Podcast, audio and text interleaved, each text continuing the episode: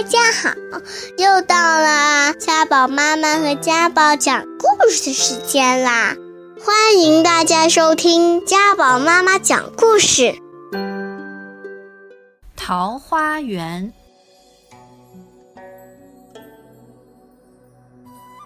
住在武陵这地方的人都晓得，靠捕鱼讨生活是顶辛苦的工作。渔夫常常撒下了半天网，却捕不到多少鱼。你看，渔夫黄道真就是这样。这一日，他划着小船，已经在溪里待了一整天。黄道真心里只想着能多捉几条鱼，谁知道船越划越远。等他一抬头，哎呀，到了哪里了呀？两岸的风景怎么全都不认识了？顺着溪流一个大转弯，哇！黄道真简直不敢相信眼前的景象是真的，一大片粉红色的桃花沿着溪流两岸无止无尽地直开下去，绵延成两道好长、好美丽的花海。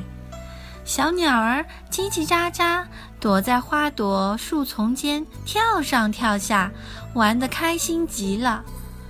一阵和风吹来，吹得桃花在枝头摇啊摇啊，又纷纷飘落，落得嫩绿的草地上，满是粉红色的花瓣。黄道真把眼睛眨了又眨，不相信地说。我不会是在做梦吧？世上怎会有像仙境一样的地方呢？他东瞧西望，忘记了要捕鱼的事，只顾一路的把船划下去。水里的落花也跟着他划前划后的木桨，在船边回旋成一圈又一圈粉红色的涟漪。究竟？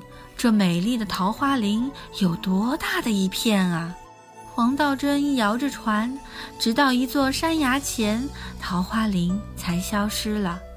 他看见崖前有一个小山洞，洞口竟微微透着亮光嘞。奇怪，哪有这种事？山洞应该是黑漆漆的呀！他好奇极了，匆匆把船系在一棵树上。人就上了岸，拨开草丛，一头钻进山洞。洞真是又窄又小，黄道真走进去，弄得灰头土脸。他好不容易钻到了山洞的那一边，哇！黄道真大叫出来，原来山洞的那一边竟是一片好美丽、好开阔的田园。你瞧。金黄饱满的稻穗，迎风直摇到山边。背着锄头的农夫在田埂上悠闲地走着，唱着好听的歌。农夫看见黄道真，惊奇地问道：“你是谁？你打哪儿来的呢？”黄道真说：“我是个渔夫，因划船迷失了方向。”跟着桃花林钻过一个山洞，就到了这里。哦，哈哈哈！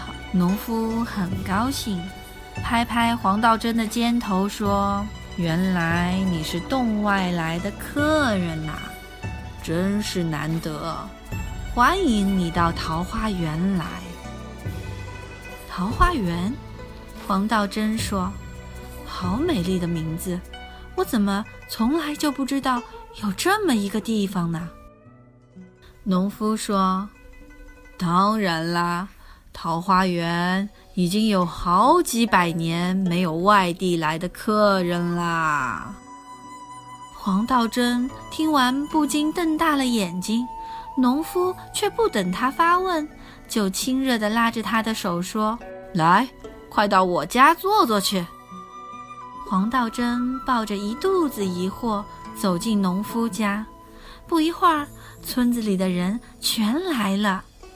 白胡子的老爷爷带着摇摇摆摆、刚学走路的娃娃，鬓边插着桃花的姑娘陪着颤巍巍的老大娘，一大群人黑压压的挤了满屋满院，都要来看一看这位从洞外来的渔夫。大伙摆了一桌丰盛的菜招待黄道真，他一边吃晚餐，一边问起桃花源的来历。老爷爷摸了摸他长长的白胡须，呵呵地笑了。我在桃花源可住了一辈子喽，好久好久以前呐，我们祖先的祖先为了逃避战祸，偶然发现了山洞后的这一片天地。便带着族人住进来，从此就没再出去过。算算，也有好几百年喽。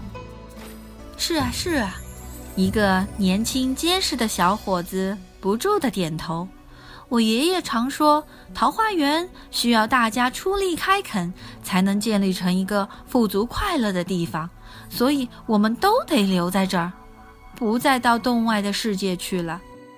黄道真听了，非常感动地说：“大家都能同心合力地开垦这块地方，难怪桃花源要成为一块幸福的乐土了。你就多玩几天再回去吧，让我们好好招待你呀。”于是黄道真受到各家各户的邀请，住了好些日子。在桃花源里，大家生活的就像一家人，也没有小偷盗贼，所以每家白天晚上都敞开着大门。黄道真很快就和人们混熟了，每天早晚他都看见农人开开心心地在田里干活，妇女耐心采桑养蚕，织出最美丽的花布，就连小孩子们。每天早晨也都聚在祠堂里用心读书，下午又帮忙农事。如果在村子附近走走，还能见到四处盛开的桃花林。这儿的桃花比洞外开的还要多，还要美。住了几天，黄道真向桃花源里的好朋友们告别了。谢谢你们连日来的招待。桃花源的生活实在太美好了，可是我不得不回去，要不然我家乡的亲人和朋友还以为我失踪了呢。农夫说：“如果你喜欢这里，欢迎你下次再来呀。”白胡子老爷爷拉着黄道真的手说：“我们也欢迎你来桃花源常住，和我们。”一起生活。黄道真听了，非常高兴地说：“好，我一定会再来。”黄道真走出山洞的那一天，桃花源的男女都依依不舍地来送他。大家站在缤纷朵朵的桃花林中，向他直挥手。黄道真折了一枝桃花做纪念，才钻进山洞去。带着一枝桃花的黄道真出洞后，找到了自己的船，顺着曲折的河流划了好久，才找到回家的方向。他飞快地划回家乡武陵，急着要把进入桃花源的奇遇告诉亲人和朋友。桃花源？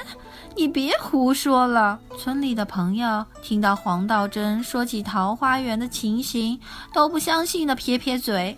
我们从来也没听说过有什么地方叫做桃花源。不信的话，我可以带你们去瞧瞧。黄道真说：“好啊，如果真有那么美丽的地方，我们都愿意去住。”朋友们说。于是黄道真就带了一群渔夫朋友，大家各自划着自己的船，到河上去寻桃花源了。奇怪的是，这回不管怎么找，再也找不到那片美丽的桃花林和山洞了。大家找了一整天，都埋怨黄道真骗了他们。黄道真自己也很失望，回到武林村子里，一个人呆呆地坐着，觉得美丽又富足的桃花源真好像是一个梦。他想到不能找到那片长满桃花的地方，不能见到桃花源里和善的人们，心里难过极了。他望着手里一只已经枯萎的桃花，突然有了一个念头：找不到桃花源没有关系，只要我们肯种桃花，不也可以种出一片自己的桃花林吗？只要我们能同心协力，好好合作来改善生活，不也可以过像桃花源里一样富足而快乐的生活吗？黄道真想到这里，兴奋地跳了起来。对，说做就做，我自己先动手。他把手里的一枝桃花种在地上，每天耐心地浇水。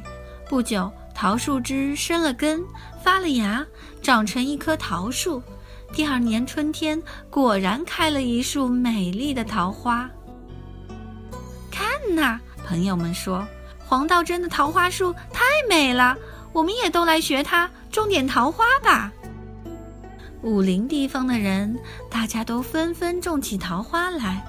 没几年，武陵就长成了一片桃花林，每到春天，开成一片粉红色的花海。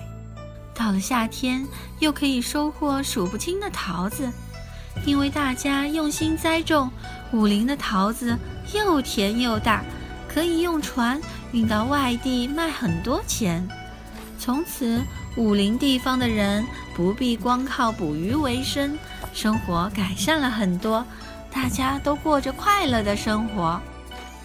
黄道真对大家说：“我虽然不能带你们去找到山洞里的桃花源，可是只要靠我们自己努力，就可以建立一个属于我们自己的桃花源啊！”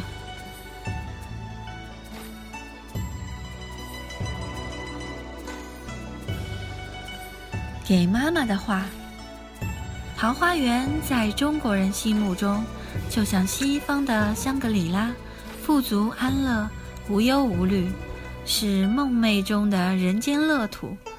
不过，晋朝陶渊明撰写《桃花源记》，是他目睹天下混乱的政局所兴起的田园归隐之作，借武陵人误入桃花源所见。来表达他超然高举的心智。今天我们为孩子改写桃花源的故事，减弱了避秦归隐的色彩，而赋予较积极的真爱乡土、兼善天下的无私概念。桃花源就在我们自己心中。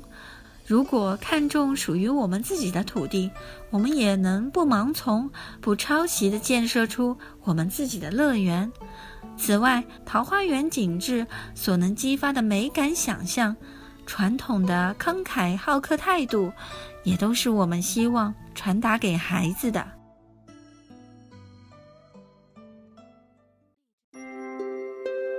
如果你还想听我们的更多的故事，欢迎大家关注微信订阅号“家宝妈妈讲故事”。